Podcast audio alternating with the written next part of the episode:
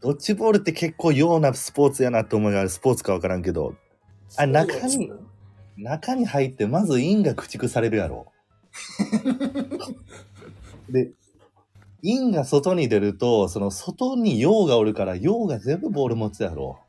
そうやね、結局はその、陽とで陽のボール回し。ボール回しするやん。うんん、で、陰手持ち無沙汰、手持ち無沙汰やから、うん。 なんかあの、砂で足で絵描くぐらいしかすることないやん。外でな。そう。ああれは、陰にとってはもう、そのコートの中にしか陰の存在できる場所がなくて、外行ったらただあれやからたまに運動できる系陰が、お、まあだからスターになる可能性だってあるんやな。だからまああれオーディション番組みたいなもんよ。その一夜にしてようになれるチャンスは確かに眠ってるあのゲームの中には。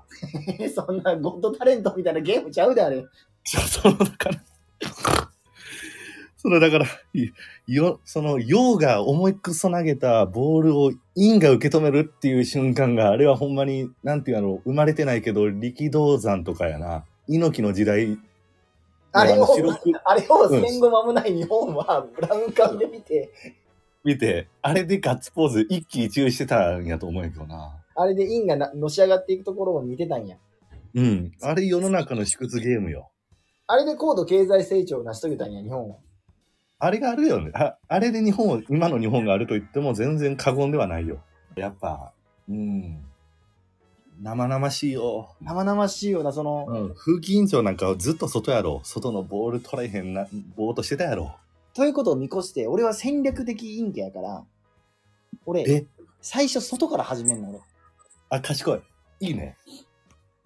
最初外からボール回しに粛々と参加しつつ、うん。中の陣容がちょっと手薄になってきたら、おその、助立ちいたすみたいな感じでコートに入ってくる。じゃあ必然的ように変われるチャンスがあるな、それ確かに。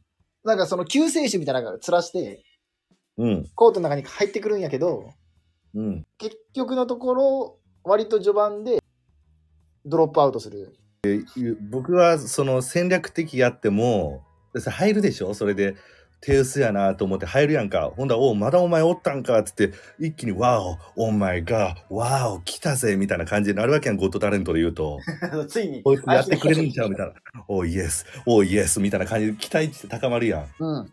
すぐなんか右のすねぐらいに当てられて「すいません」みたいな感じで外に遠ざかるやんかその時のマイナスポイントっていうもうあれ倍やからね そう、逆にね、そう、あまりにも、そのハードルを上げすぎて入場したもんやから、うん、でそその反動が怖いから粛々と最初に中におって粛々とあのどっか痛めて粛々と外で足であのまあ地上絵を描くっていうことにやってたね。